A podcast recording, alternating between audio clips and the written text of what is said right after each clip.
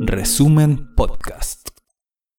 Muy buenas tardes, bienvenidas, bienvenidos a un capítulo más de Conversaciones Ecoconstituyentes, una coproducción entre el periódico El Resumen y el Observatorio Latinoamericano de Conflictos Ambientales, OLCA. El video que acaban de ver sobre el resguardo de la semilla tradicional es uno de los conceptos que pueden encontrar en el Ecoglosario Constituyente, que pueden descargarlo directamente del sitio web de el OLCA. Bueno, em, en este nuevo capítulo, ya para comenzar, voy a darle el pase a Lucio para que presente a nuestro invitado del día de hoy. Lucio.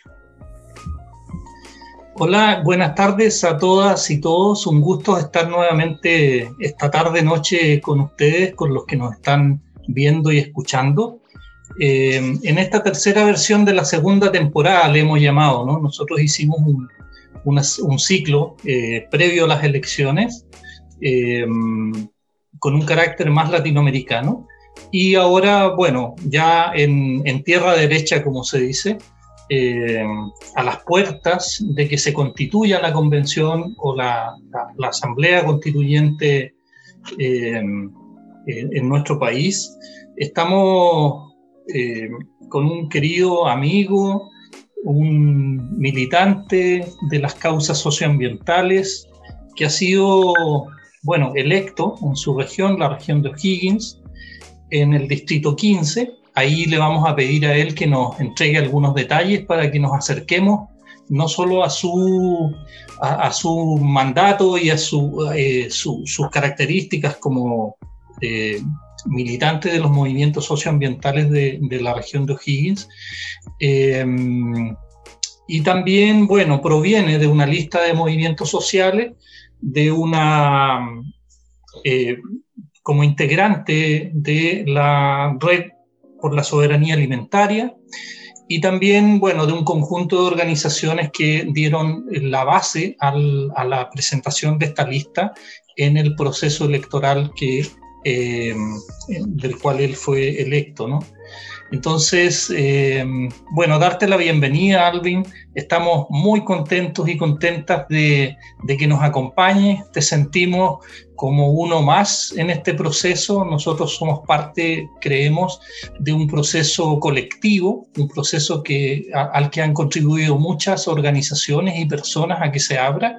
Y sin duda, hoy día, eh, bueno, tú vas a tener de alguna manera también nuestra, nuestro mandato, ¿no? Para, por la confianza que existe, por el trabajo conjunto que hemos tenido. Y bueno, me, me gustaría que le contaras un poco más a la gente quién es Alvin Saldaña, cuáles su, eh, eh, sus organizaciones de las que participa, eh, un poco caracterizar, ¿no? Quién eres tú y, cuál es el, proceso colectivo que te llevó a ser hoy día convencional constituyente. Un gusto, Alvin. Gracias, Lucio. Un placer estar, digamos, virtual, virtualmente aquí con ustedes. Eh, para mí me siento muy honrado de ser entrevistado por, eh, por ti, por, por el OLCA. Eh, el OLCA eh, tiene una, un algo medio fundacional en, en, mi camino, al igual que el MAT. Eh, yo, yo, cuando comencé mi, mi militancia socioambiental fue en el año 2014 y yo les conocí a ustedes. Te conocí a ti, conocí las oficinas de, de OLCA en el centro y ahí yo, yo vi que a, había un trabajo ya que, que se estaba levantando, que ya tenía sus años, que ya tenía su desarrollo, que, que bebía de, de, del trabajo y de la resistencia de nuestro pueblo originario, de las distintas como visiones. Eh, así que eh, eso a mí me alentó en buena medida, a, me nutrió, nutrió mucho mi camino. Eh, y, y, ahí estuve participando, ¿cierto? Como hasta el año 2016, que mi participación un poco de, desapareció del ámbito del MAC, eh, porque descubrí mi organización de base y el tiempo que tenía en ese momento se lo dediqué totalmente a ella, que es la Red por la Soberanía Alimentaria de la sexta región. Seguimos vinculados al MAT en, en, lo que es las marchas, por, por el agua, pero ya, ya, no participé mucho en reuniones porque nos empezamos a articular localmente. Yo cuando empecé en el año 2014 no conocía organizaciones socioambientales acá en la región. De hecho, se decía mucho en el movimiento socioambiental que Rancagua no existía. Eh, de hecho, cuando fuimos a la marcha en Melipeuco el, 2000, el 2016, eh, no había nadie más de Rancagua. eh, yo me sumé ahí con, con, las chiquillas y chiquillos del, del, Maule, con la Cata, eh, con, la, con, la Marion, me, acuerdo. Eh, así que eso, bueno, entonces así comienza este, este movimiento como de acercamiento, primero, viendo primero, nosotros como red, primero de una lógica más contestataria, más de resistencia, ¿cierto? Frente al modelo, frente a la privación de la semilla, frente al agroquímico, pero luego nos fuimos abriendo a que también era necesario desarrollar eh, propuestas, eh, propuestas de agroecología, propuestas educativas, propuestas de nuevas eh, formas de circuito económico, que había un ámbito propositivo que, desarrollar en paralelo. Y ahí empezamos a desarrollar proyectos y, a, nutrir proyectos a escala local.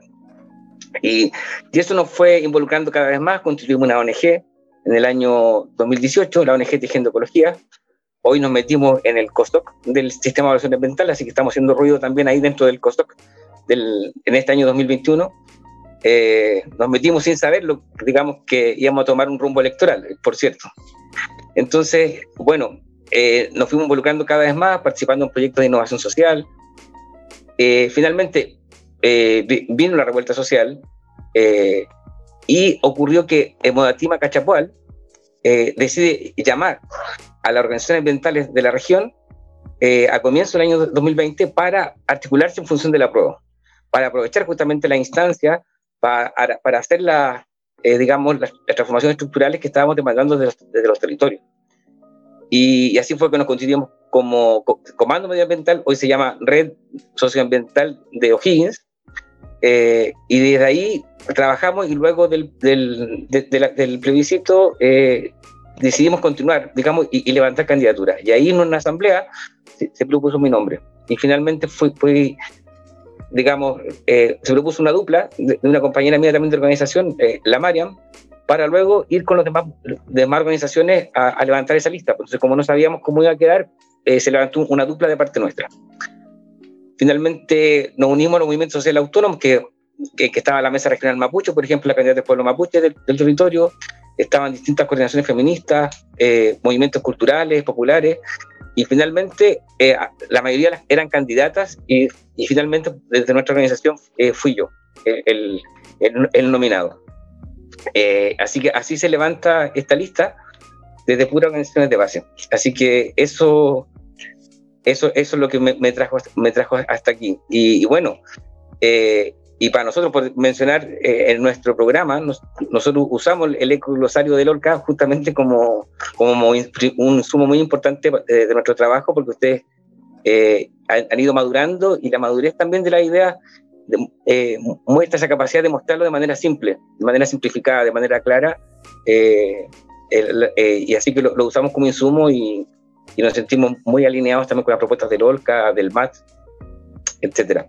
Así que eso, fue pues, un placer estar, en este momento aquí en la previa de entrar a como un vórtice, ¿no? Que va a ser el, este proceso constituyente. Sí, pues estamos a días. Eh, recordarle a las personas que nos escuchan, el 4 de julio se ha definido como el día en que se constituye eh, la convención. Es el domingo próximo y por lo tanto hay, muchas expectativas, ¿no? Y, están pasando muchas cosas, quizás no todas son muy conocidas, pero aprovecharemos a alguien que nos cuente a lo largo de esta, de esta conversación, ¿no? Eh, y en ese sentido, eh, ¿cómo, ¿cómo, estás viendo tú, cómo estamos los movimientos, las organizaciones para eh, enfrentar este, este proceso eh, ¿Qué prioridades han ido fijando las organizaciones en este, en este trayecto desde el 15? bueno, viene de antes, ¿no? Son construcciones que, que se vienen dando de antes de las elecciones, eh, son acumulados, digamos, de, los movimientos sociales, eh, pero que de alguna manera ahora empiezan a confluir en esta lógica o en este escenario constituyente, ¿no? ¿Qué, qué pilares, qué, qué temas están como eh, poniéndose en el centro en esta etapa, en esta etapa de la, de la, de la conformación o de la, eh, del inicio de, de, este proceso de la Convención Constitucional. ¿Cómo la están viendo en ese sentido, Alvin? Es sin duda eh, una de las principales demandas, y, obviamente en, eso tenemos muy similar a la quinta región, es el tema del agua. es una de las demandas Más importante, nosotros como a nivel sistémico se, dice que la línea del desierto eh, va a nuestra región, eh, eh, avanzando ya hasta la altura. Entonces, hay, previsiones de que a 20 años el río Cachapual y, la, cuenca del Rapel va a traer un 50% menos de, agua.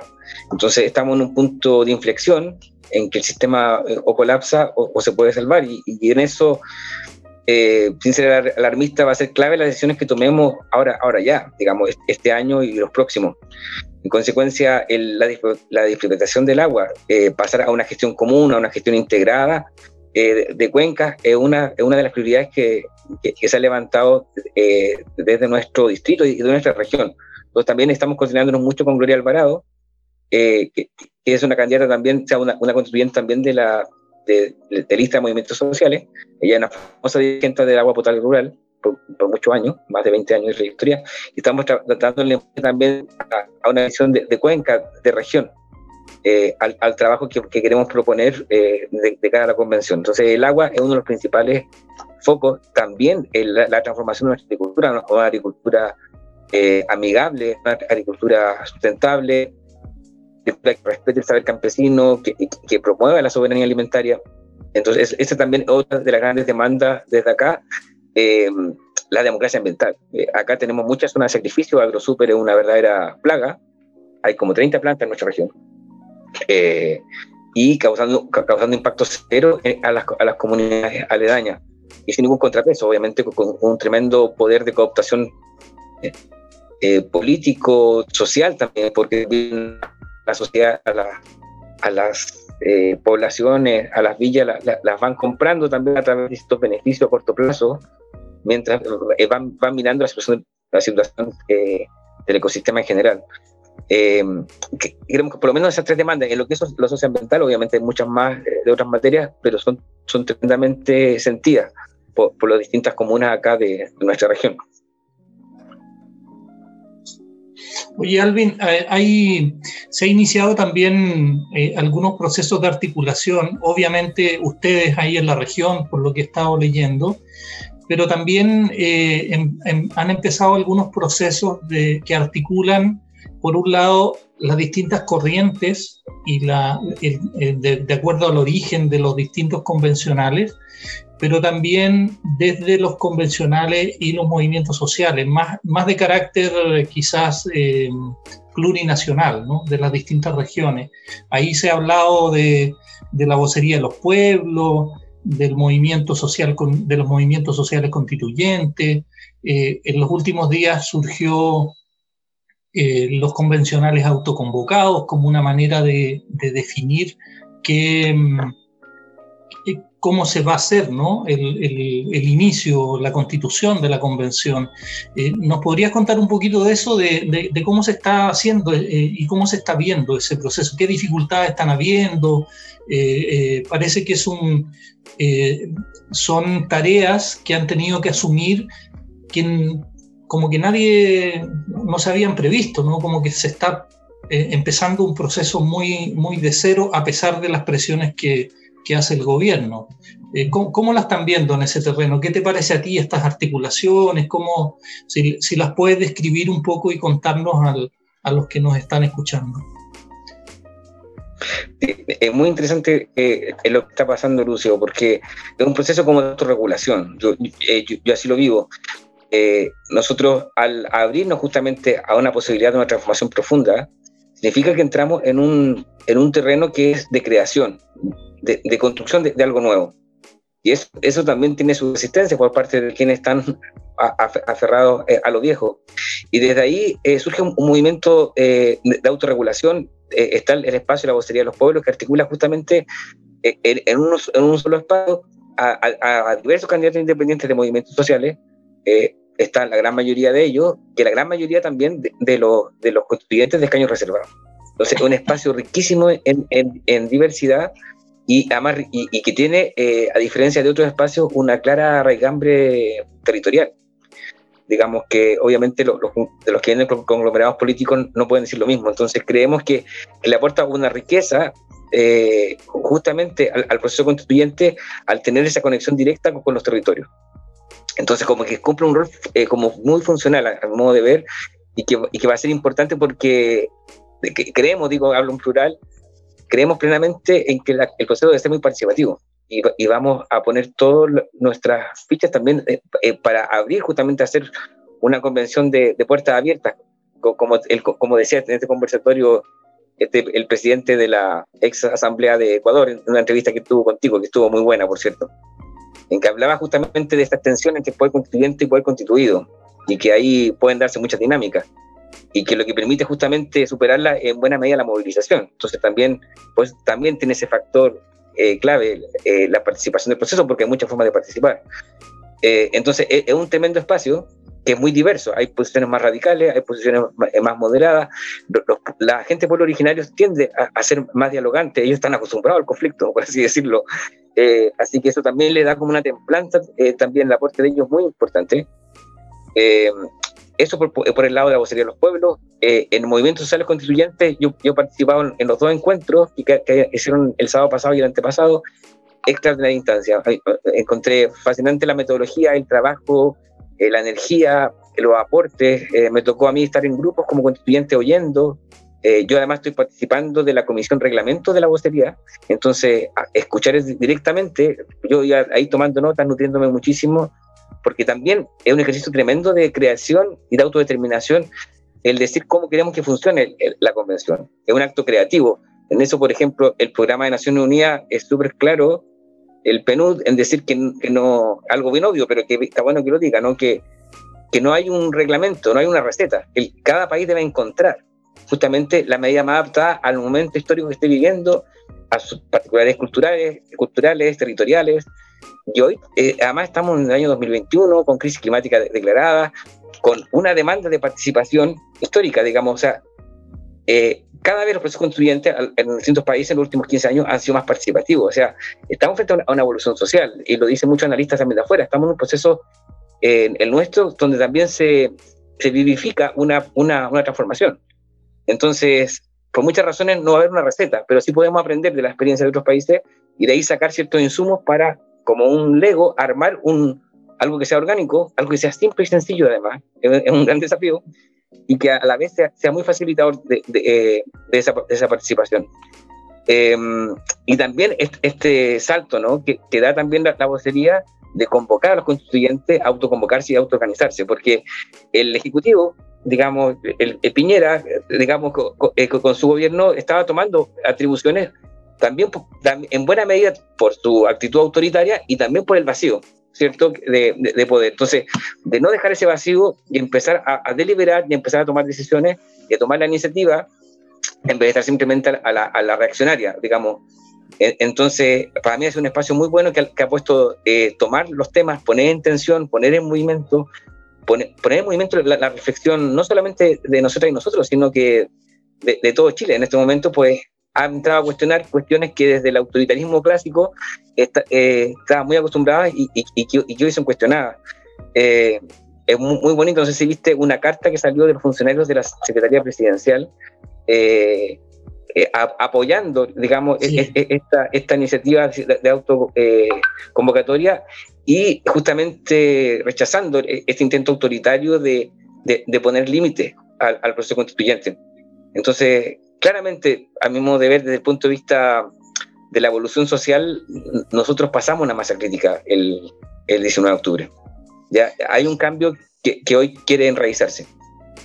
Sí, a, a, a, eso sumarle, Alvin, lo que tú mencionaste eh, un poco, que es eh, también esta imposición del, desde el gobierno de no considerar las demandas de los pueblos originarios respecto de, eh, de, cómo, de cómo son incorporados y considerados en, el, en, la constitución y en el funcionamiento de la convención. ¿no? O sea, de hecho, el, el, conjunto de los 20, o sea, los 17 escaños reservados para pueblos indígenas, más tres personas que fueron eh, elegidas, pero que también tienen, son parte de pueblos indígenas, o sea, en total 20, sacan una declaración cuestionando, ¿no? Declarando que el encargado que puso el gobierno no tiene las, ni la voluntad ni las condiciones para dialogar con los pueblos indígenas y solicitan su renuncia, ¿no? O sea, eso es un tema que muestra, eh, bueno, el carácter de este gobierno, ¿no? El carácter de, de representación de la oligarquía, pero también de las fuerzas más más conservadoras y retardantes de los cambios de este país, ¿no? O sea, realmente es una... Y en ese sentido, el rol de la vocería de los pueblos, mm, mirándolo un poco entre adentro y afuera, eh, porque sigo muy de cerca lo que está pasando, eh, sin duda son pasos muy importantes, ¿no? Que, que, hasta hace un tiempo atrás no nos imaginábamos que íbamos a estar en, esta, en, en estas lides. Oye, Alvin, eh, la, dinámica de este programa, bueno, dentro de las limitaciones que tiene este tipo de, comunicación, hemos querido incorporar también otras voces a la conversación. Y mm, la Pachi, nuestra colega María Paz, eh, no, te tiene una sorpresa. Y vamos a darle paso ahora para que mm, nos pueda presentar eh, lo que viene. Perfecto. Así es, traemos una pregunta directa desde las organizaciones sociales para incorporarlas también al debate y que planteen sus preguntas. Para esta oportunidad vamos a dejar con ustedes a Lucía Sepúlveda, quien es parte de la red de acción de Plaguicidas Chile y de Chile Mejor Sin TLC quien nos va a presentar esta pregunta para ti, Alvin. Y recuerde también toda la gente que nos están viendo que pueden dejar sus preguntas y comentarios en el chat de Facebook. Así que vamos ahora con la pregunta de Lucía. Primero, saludarte, Alvin, sabiendo que tu mandato y tu experiencia viene desde los territorios y seguirá anclado allí, a las bases y a los movimientos sociales. Y justamente por estar en un territorio como la sexta región tan duramente impactado por el agronegocio, te quería preguntar, ¿cómo te imaginas una agricultura sin agrotóxicos, sin semillas de Monsanto o de las empresas privatizadoras? ¿Cómo crees que se pueden sentar ahí mismo, y para todo el país en realidad, porque no es tan diferente la cosa, las bases para avanzar hacia la soberanía alimentaria y producir y vender alimentos sanos para los mercados locales. Gracias. Primero, saludarte, Alvin, sabiendo que tu mandato y tu experiencia viene desde los territorios y seguirá anclado allí, a las bases y a los movimientos sociales. Y justamente por estar en un territorio como la sexta región tan duramente impactado por el agronegocio, te quería preguntar, ¿cómo te imaginas una agricultura sin agrotóxicos, sin semillas de Monsanto o de las empresas privatizadoras? ¿Cómo crees que se pueden sentar ahí mismo, y para todo el país en realidad, porque no es tan diferente la cosa, las bases para avanzar hacia la soberanía alimentaria y producir y vender alimentos sanos para los mercados locales? frente a los tratados de libre comercio, TPP. Eh, y, bueno, Alvin, ¿qué, ¿qué, le puedes comentar, decir a, la Lucía en relación a, las potencialidades que existen en tu región para eh, transformarla ¿no? en, un, en, otro horizonte, en otro paradigma de vida? ¿Qué, qué, nos, qué nos, cuentas? Sí, eh, es una muy buena pregunta. Bueno, ya agradecer que además que la formule ella, contar que con Lucía ha estado siempre visitando nuestros territorios cuando hemos hecho eh, encuentros desde el año 2016 en adelante. Ella siempre es dispuesta a hablar de los TLC, a hablar de la semilla, con la María Elena Rosas también, así que un placer que sea ella también la, la que me haga la pregunta, porque alguien muy vinculada también con nuestro territorio. Eh, yo creo que tenemos una enorme potencialidad, no la potencialidad agroalimentaria de la que habla la derecha, digamos, de exportación, sino que eh, la potencia de una agricultura ecológica sustentable, que genere desarrollo local, que valore el saber campesino y que vaya además en la línea del, incluso del objetivo de desarrollo sostenible. Digamos, Chile se ha comprometido a nivel de objetivo de desarrollo sostenible al 2030 la promoción de, de, la, digamos, de la agricultura familiar campesina. Y claramente las políticas van en el sentido contrario. Entonces, momento de ponernos serios con esto y, y, realmente redireccionar la energía hacia ese tipo de agricultura. Y para ello están todas las condiciones. Eh, son, excelentes tierras de casa, todas las condiciones potenciales, porque la verdad, como decíamos, el agua está secando, o sea, los ríos están secando y a la vez eh, el suelo se está gravemente erosionando. Entonces, esto requiere una medida eh, a, escala, a escala mayor, digamos, no simplemente iniciativas puntuales como las que nosotros, por ejemplo, como organización hemos, hemos favorecido y hemos apoyado, sino que necesita el cambio a nivel colectivo y para eso necesitan incentivos. Para una transformación de un campo productor eh, convencional con agroquímico eh, a, un, eh, a un predio diverso, a un predio que rescate la biodiversidad, que, que, regenere el suelo, que cuide la microbiología del suelo, hay, hay un paso pues, similar al que, al que da una persona adicta, digamos, a una persona saludable. Hay un proceso que hacer. No es como llegar a hacerlo de la noche a la mañana. Normalmente en un campo, que un campo deja las drogas, deja lo agroquímico, el campo va a pasar por un, por una, por un periodo de latencia, por un periodo de pérdida de productividad, que puede ser según la calidad del trabajo que se levante, puede ser de 3 a 5 años. Entonces, en ese periodo eh, va a ser súper importante el, apoyo financiero a través de subsidios, eh, a través de subsidios, por ejemplo, de, las personas que, toman esa decisión de, hacer este, esta transición a la producción eh, agroecológica. Digamos, es una transición breve en términos de tiempo, son tres a cinco años. ¿Y por qué digo breve? Porque nosotros aquí, no puedo dejar de destacar las actividades económicas en nuestro país, extractivistas, que han estado constantemente subsidiadas, ¿cierto?, por décadas, como por ejemplo la actividad forestal, ¿cierto? Eh, del año 74, es decir, la dictadura no lleva ni un año en, el poder y ya generó subsidios permanentes, ¿cierto?, a esta actividad que, que, que se que se prorrogó por décadas y que, y que además puso al mismo Julio Ponce Lerú en la CONAF a implementarlo. O sea, hablamos de corrupción, de una tremenda corrupción. Hoy las forestales tienen tanto poder, ha sido con el dinero de todas y todo. Eso eh, para mí yo no canso de recordarlo. Entonces, perfectamente, así como hemos subsidiado mal, por imposición, digamos, autoritaria, podemos subsidiar bien. Podemos apoyar bien procesos cortos de 3 a 5 años de transición eh, a la agroecología. Y también eh, hay una parte que hace poco estábamos con el Observatorio Laboral de O'Higgins viendo que nuestro eh, que el, digamos la el tema de la mano obra laboral como se le dice eh, eh, que se ocupa acá es, digamos las personas no hay incentivos para la capacitación no hay incentivos para el desarrollo educativo porque la mano obra es estacional cierto se ocupa para principalmente para la, las labores de cosecha y y en definitiva hay precarización laboral y a la vez una bajísima capacitación, más baja que, ninguna otra región. Entonces, evidentemente, tampoco este modelo agroexportador eh, ha, desarrollado justamente las, capacidades humanas.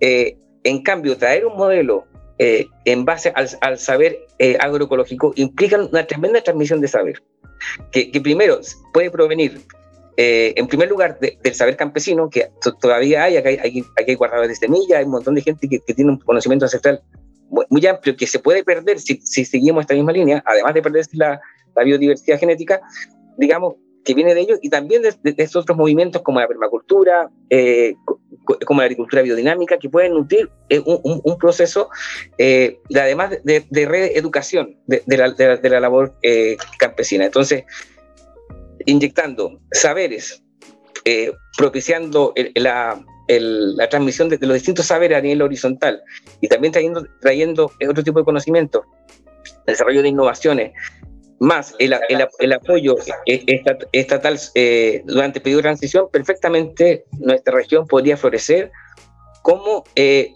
como una región agroecológica y que además sería el remedio frente a la desertificación y frente al cambio climático. Pues, pues al final, eh, un campo que se transforma en relación agroecológica, además presta un servicio ecosistémico, que también eventualmente podría, según la visión, podría ser eh, valorado, pues protege la biodiversidad y evita también la, la de, carbono hacia el... Eh, captura carbono. Un suelo rico eh, captura carbono. Eso es evidente. Entonces, por muchas razones, creemos que es perfectamente posible. Es cosa de tomar la, voluntad política, de, de hacer e, e invertir en ello. Bueno, sin duda, eh, ese camino, como tú mencionas, también eh, es un camino de remediación, es un camino de restauración de los ecosistemas, ¿no?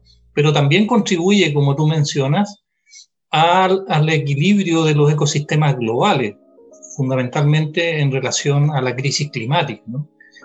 la, la, agricultura industrial, la, eh, la ganadería industrial eh, son grandes contribuyentes de la crisis que estamos viviendo, ¿no? por lo que tú dices, ¿no? esa agricultura libera el carbono que está en el suelo y eh, por lo tanto contribuye a la, a, la, a la, emisión de gases de efecto invernadero y a la crisis climática.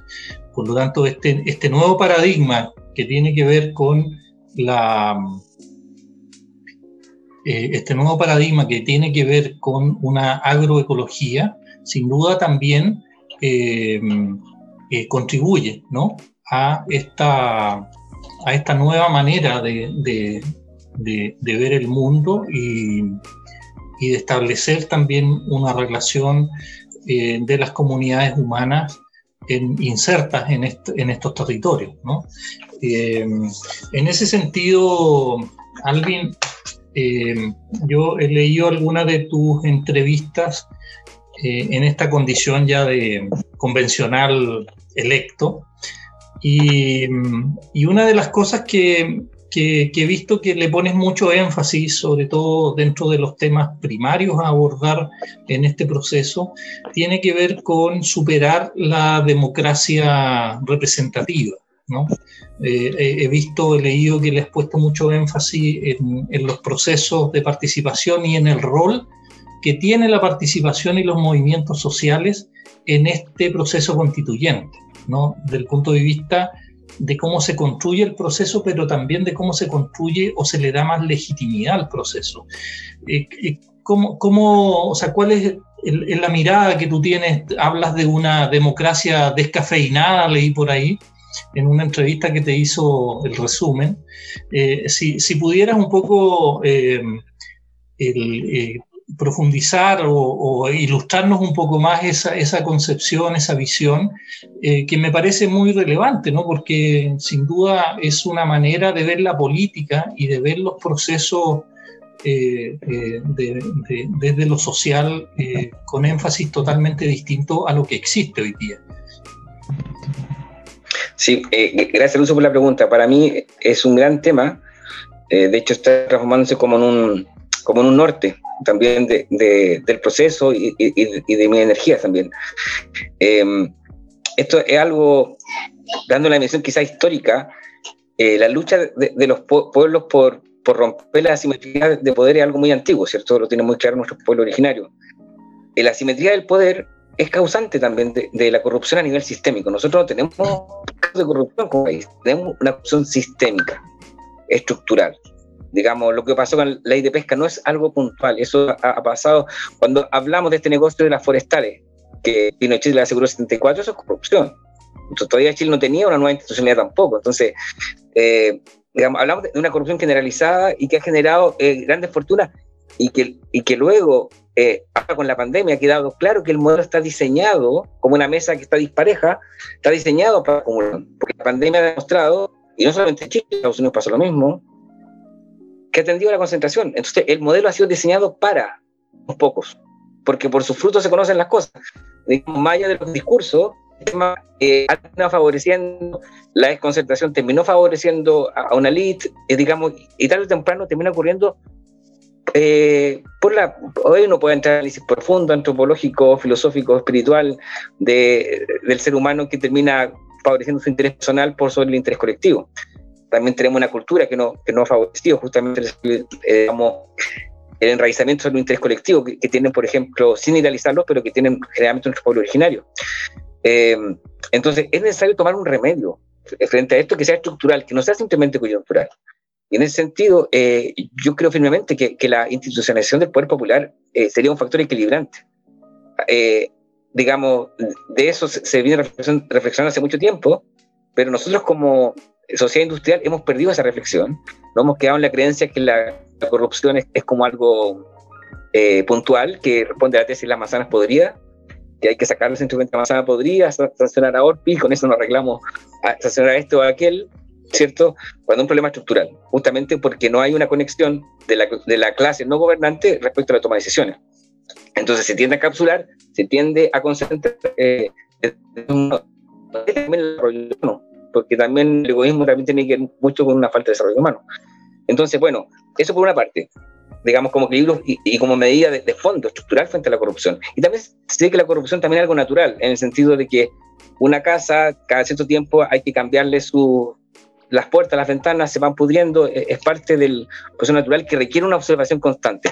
Esa observación, ¿quién tiene que hacerla? Tiene que hacerla el pueblo organizado en los territorios, porque son los, son los que están en contacto con las situaciones y necesitan tener el poder justamente, y como no son gobernantes, no tienen un interés eh, personal en las decisiones, sino que realmente pueden representar interés colectivo, sobre todo cuando se representa a través de, digamos, se manifiesta a través de lo colectivo, es que vamos a llegar a una mayor eh, autorregulación eh, eh, como país. Yo soy un, convencido de eso. Y que además, como no hay receta, la, mejor receta es la escucha directa de, la, de los habitantes de los territorios para tomar decisiones de políticas públicas y diseñarlas. Y eso también lo llevamos, lo, tenemos que. La despatriarcalización de nuestra sociedad implica que las políticas públicas son construidas de las bases, y eso es lo que, si lo vemos, es lo que se demanda en toda área, en, en, en área, por ejemplo, de los derechos de la infancia en, materia de salud, eh, en, materia de seguridad, seguridad, social, todo requiere un, una, un codiseño que ha estado ausente y que es, causa también de, nuestro, de nuestros males, por así decirlo. Entonces, la participación en realidad es una, es una digamos, pasar de la democracia representativa, representativa a la democracia participativa es en realidad una, un verdadero enriquecimiento en sociedad, una verdadera evolución y que la evolución ocurre en los seres vivos y en los seres colectivos también cuando, cuando es necesaria.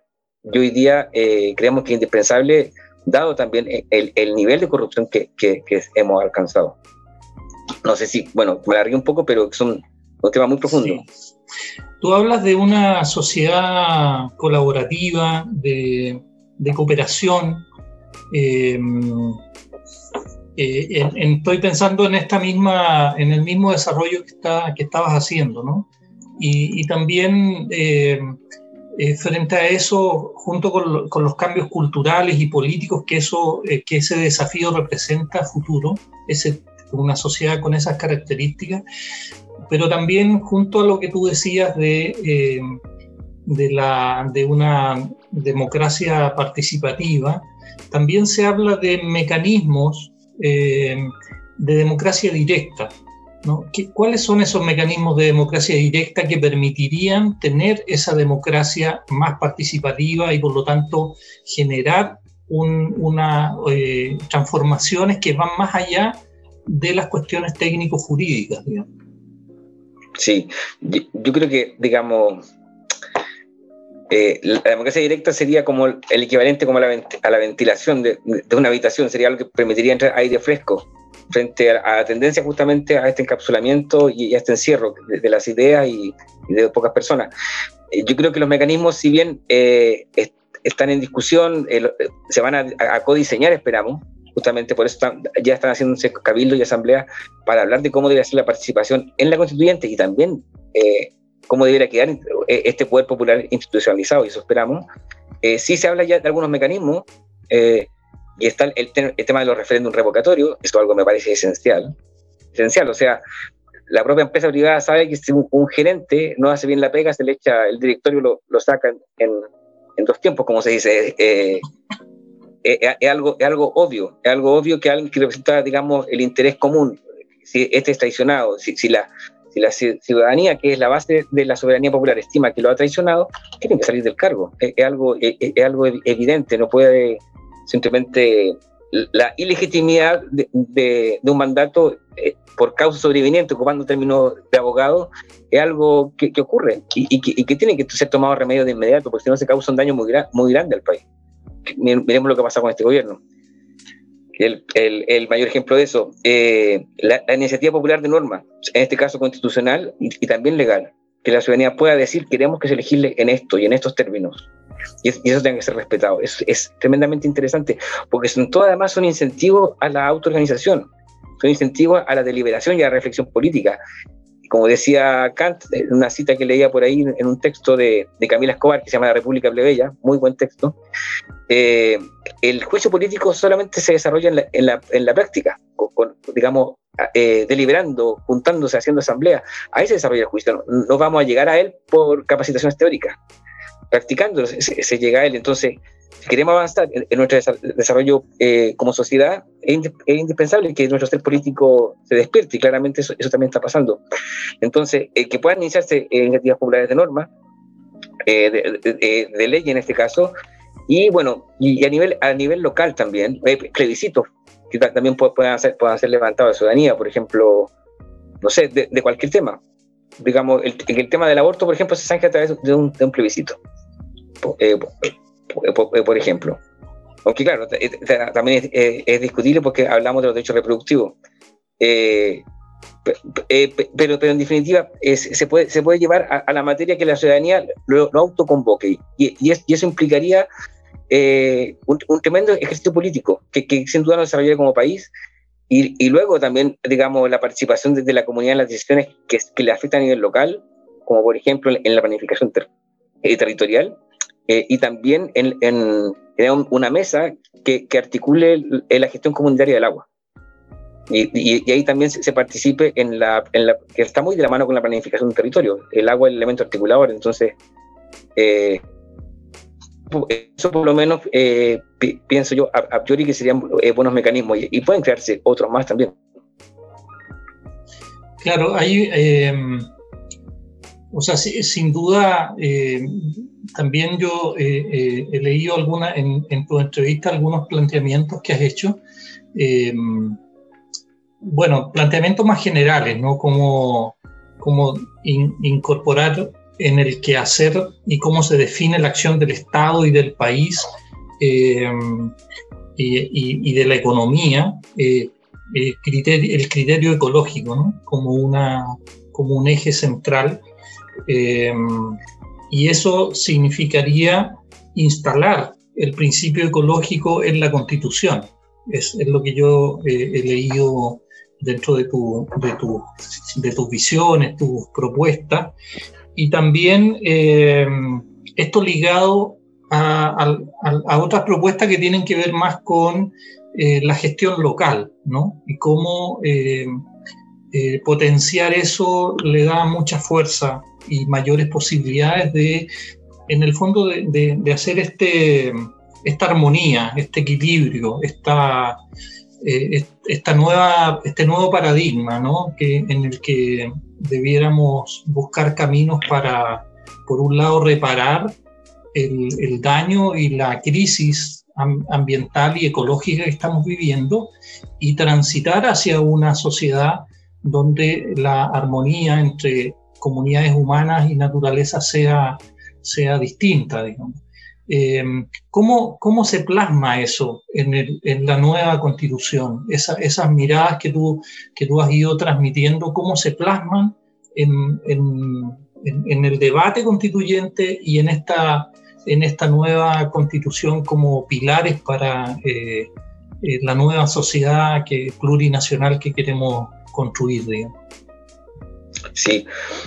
Em, hay estos principios que, que, de alguna manera como humanidad, y hablo bien de manera general, ya hemos alcanzado, pero ha faltado la voluntad política de, aplicarlo. Eh, el principio, por ejemplo, eh, y muchos de ellos, por ejemplo, están en todas estas declaraciones que, que, hacen los estados en la COP25, en la cumbre de Río, pero ninguna de, ellas ha sido llevada al derecho interno. Entonces hay una tremenda hipocresía yo creo que llega el momento de, de dejar de ser hipócrita y darle, y darle cumplimiento a los acuerdos y a las conclusiones que ya hemos alcanzado como humanidad, incluso diría yo. Entonces, hay principios que, por ejemplo, de haber, estar en la Constitución, no podríamos seguir discutiendo Dominga, por ejemplo. Dominga ya estaría oleada y sepultada, digamos, como el principio precautorio, por ejemplo, que establece que, ante, ante la posibilidad, digamos, ante la falta de certeza científica sobre si una actividad causa daño o no, siempre se va a prevenir con prudencia, evitar el daño. Ante la duda, abstente, como dice el, el popular. Es el principio precautorio. El principio de equidad intergeneracional, que es súper importante. El principio que establece, ¿cierto?, de que, de que, la actividad que nosotros desarrollamos hoy, hoy digamos, no puede mermar el, las potencialidades y las oportunidades de las generaciones siguientes.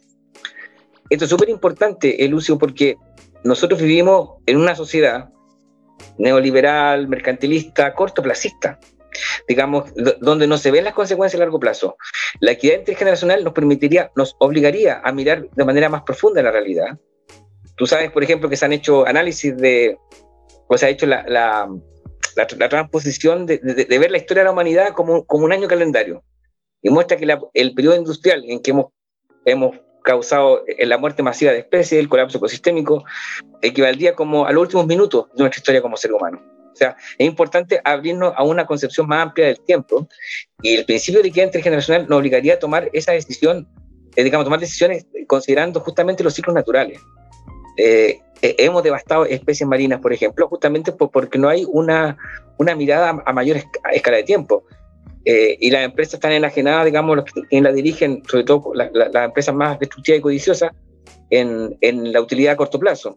Y los políticos están en la elección siguiente. Entonces, digamos, tiene que haber un criterio eh, ordenador. Así, hay diversos principios que, que de establecerse el principio regenerativo, que reconoce justamente que tenemos que restablecer el equilibrio roto, eh, que sería tremendamente importante establecer en la Constitución, pero para que eso tenga un efecto práctico, tiene que estar esa, esa parte de participación popular en la toma de decisiones locales.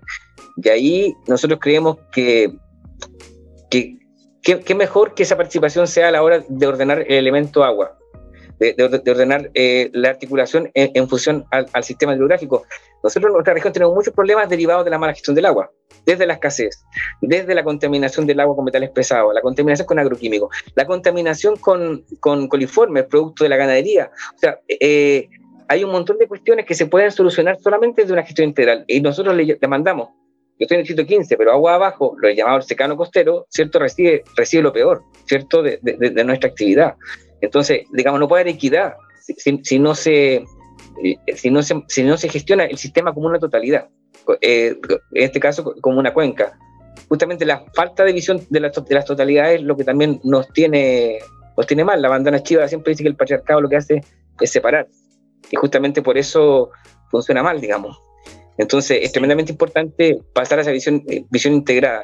Es lo único, y, con participación eh, de las comunidades, porque si, sin esa parte, eh, solamente los puros principios, si seguimos centralizados, seguimos con hiperpresidencialismo, lo que le pasó a Ecuador, declaró los derechos de la madre tierra, pero no descentralizó, y, bueno, y siguen en buena medida en lo mismo. Claro. Oye, vamos a pasar ahora a recoger un poco los comentarios y las preguntas que nos han llegado por, por Facebook.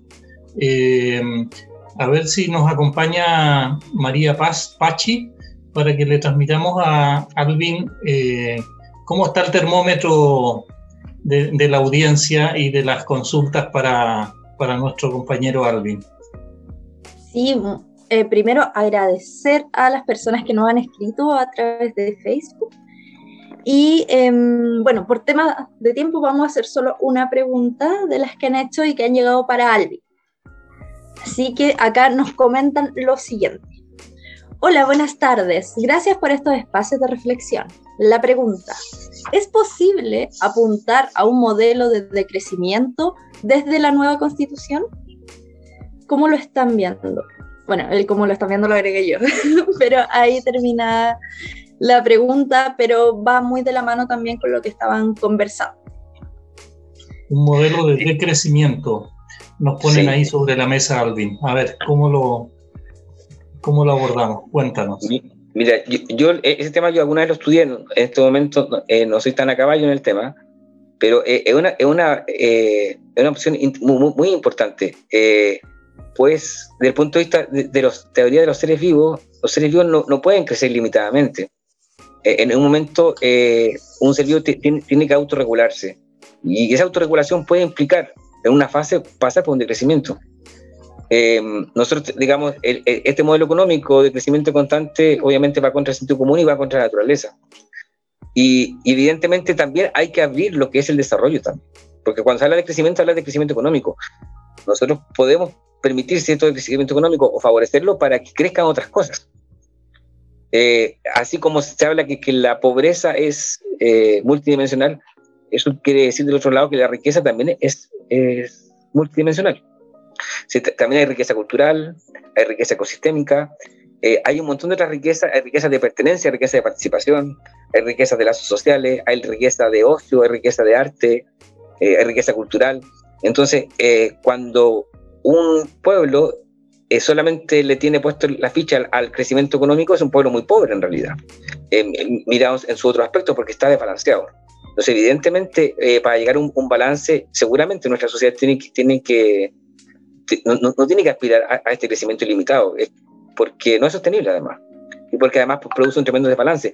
Cuando colocamos el dinero en el centro de nuestra sociedad, esto es muy antiguo, la, sociedad se va a corromper, porque el, el, dinero se va a poner en, el centro de nuestra actividad eh, eh, digamos, y, va, a ser, va a ocupar un, rol de fin y no de medio. Y eso va a generar también la corrupción sistémica.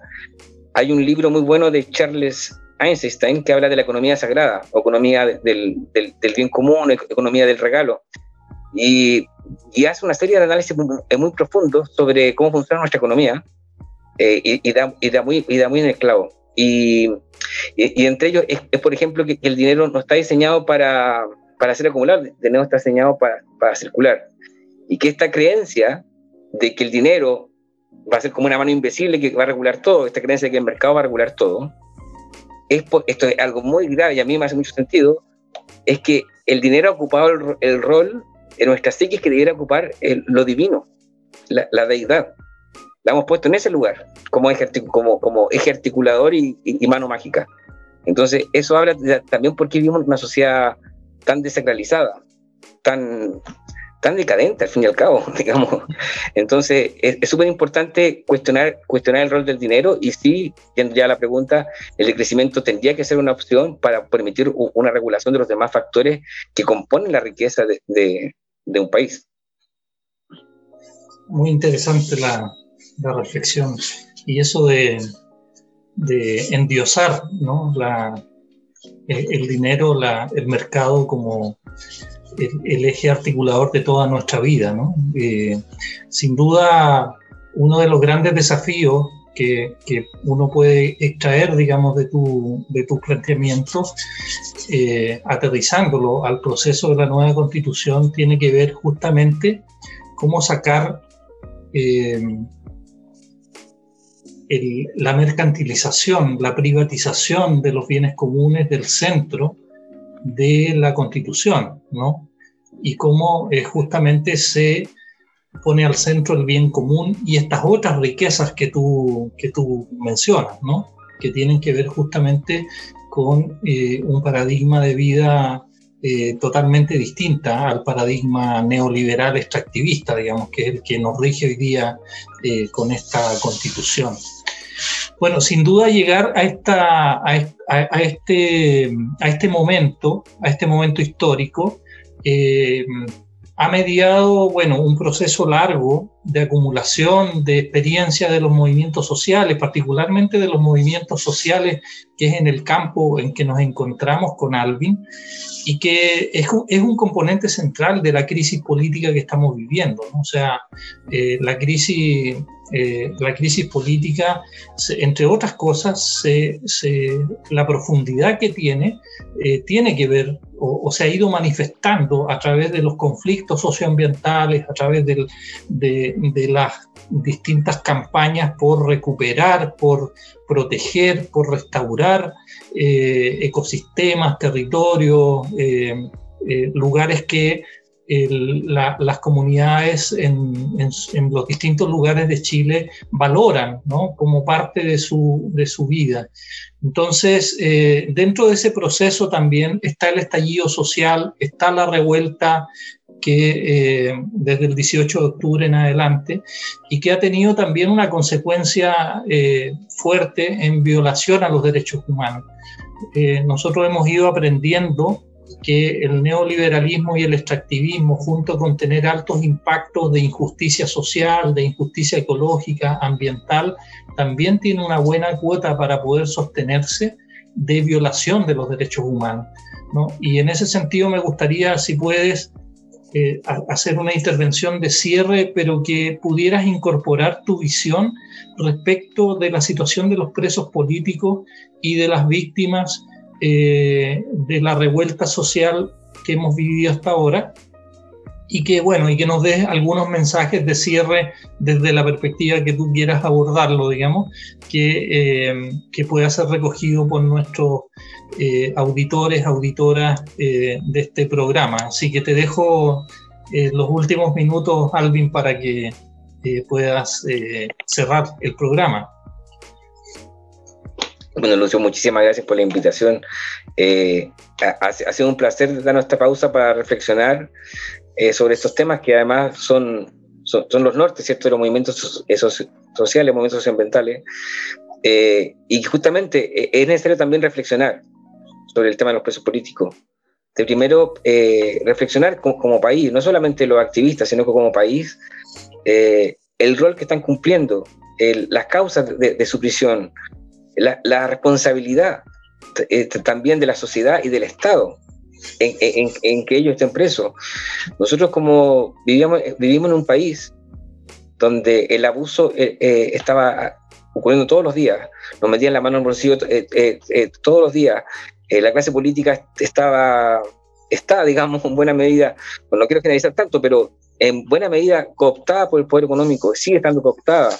las decisiones se tomaban beneficiando a un pequeño grupo, eh, a nivel comunicacional eh, el gobierno eh, hacía, hacía, mofa de la necesidad de las personas, caricaturizándolas, despreciándolas. realmente, y, todo esto sin ningún mecanismo de control popular, ningún mecanismo de, restablecimiento de esa simetría. En, ese, en esa olla presión nos, encontrábamos con, un, con un, un país donde el costo de la vida cada vez era más alto, donde cada vez la gente se, endeudaba más para poder vivir, con la tasa más alta de endeudamiento de, la OCDE, con, con, eh, eh, altísima tasa de depresión infantil, infanto juvenil, de suicidio. Eh, y en esa situación nos encontrábamos, es decir, en un callejón sin salida, la clase política sin hacerse cargo de ninguna demanda territorial, entonces, la revuelta social, y eso históricamente siempre ha sido así, las revueltas sociales no se planifican, ocurren simplemente cuando las clases populares no dan más. Y, eso, y eso es lo que ha pasado. ¿Y qué, y quién, es la es la responsabilidad de eso? Evidentemente de la clase dirigente y también, obviamente, de la, de la más oculta élite empresarial que está detrás de esa clase, de clase política. Pero es, es una responsabilidad estructural también, ¿cierto?, de la clase política en consecuencia, el hacerse los locos ahora diciendo que simplemente hay que sancionar por los daños, etcétera, por las lesiones, cuando en realidad eh, la revuelta y el estallido y, la violencia generada es, consecuencia del mal manejo que se ha hecho. Entonces, hay una responsabilidad también de la clase política de la cual tiene que hacerse cargo. Yo, por lo menos, eh, eh, esa es mi, visión del asunto y por lo mismo, por ese contexto, de que justamente además el, el, derecho a rebelión, hasta el mismo Santo Tomás, que es súper citado por conservadores, reconoce el derecho a rebelión, reconoce el derecho a rebelarse contra la ley injusta. Y justamente la falta de mecanismos de participación e injerencia en las decisiones eh, no, no, deja otra vía que la violencia. Eso también es responsabilidad del Estado, responsabilidad de la clase política. Entonces, en ese sentido, nos toca ser responsables de, eso como país y, y, por eso, nos, digamos, yo en lo personal y, digamos, eh, eh, apoyo el, la ley, la ley de indulto general a, los, las presas y presos de la revuelta, y así se lo hemos manifestado también a la OFAP, la, Organización de, Familiares y Amigos de, los Presos Políticos. Y también apoyamos la, exigencia de garantías de, democráticas que hace justamente eh, la vocería de los pueblos. Mencionar, eh, además, que, que esto no es casual que, que ocurra. Nosotros, como país, no tenemos instalada una cultura de respeto a los derechos humanos. Digamos, si, si, esto se vuelve a repetir la historia, si los jueces miraban para otro lado cuando, cuando desaparecían forzosamente gente en la dictadura, los jueces, la, el juez miró para otro lado, así como ahora mira para otro lado y, aumenta la prisión preventiva, eh, queriendo hacer de, estas, de estas chiquillos, chiquillos chivos expiatorios de la responsabilidad de la sociedad en, su conjunto. Eso nos parece inaceptable y, nos parece que ahí tiene que haber un cambio si queremos avanzar justamente en justicia, justicia y paz es más que haya zona de sacrificio, Lucio. Eso implica que nosotros eh, como país normalizamos, la autoridad normaliza la violación de derechos humanos. Es algo que ocurre en, los, niños enanos. O sea, hablamos de una cultura de violación de derechos humanos, así como hay cultura de, violación, que, que, que, el, reclamo de, la fuerza feminista también hay una cultura de violación de derechos humanos generalizada. Entonces, eh, nos toca hacer un, mea culpa como sociedad y esa mea culpa puede transformarse en, debería tomar la forma de una ley de indulto eh, y, una ley de, una ley de amnistía.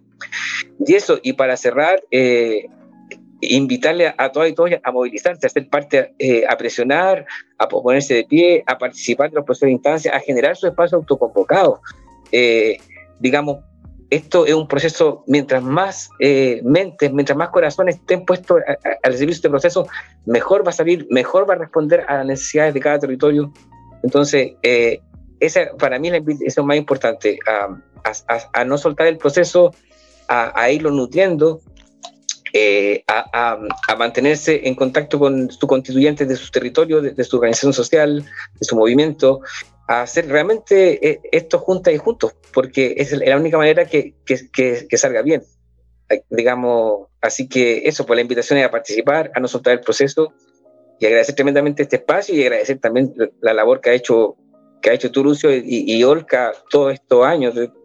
Yo los conozco por lo menos desde 2014 y, y realmente han sido para mí un, tremendo referente de, trabajo territorial, de levantamiento de, información, de desarrollo de, materia eh, muy, importante.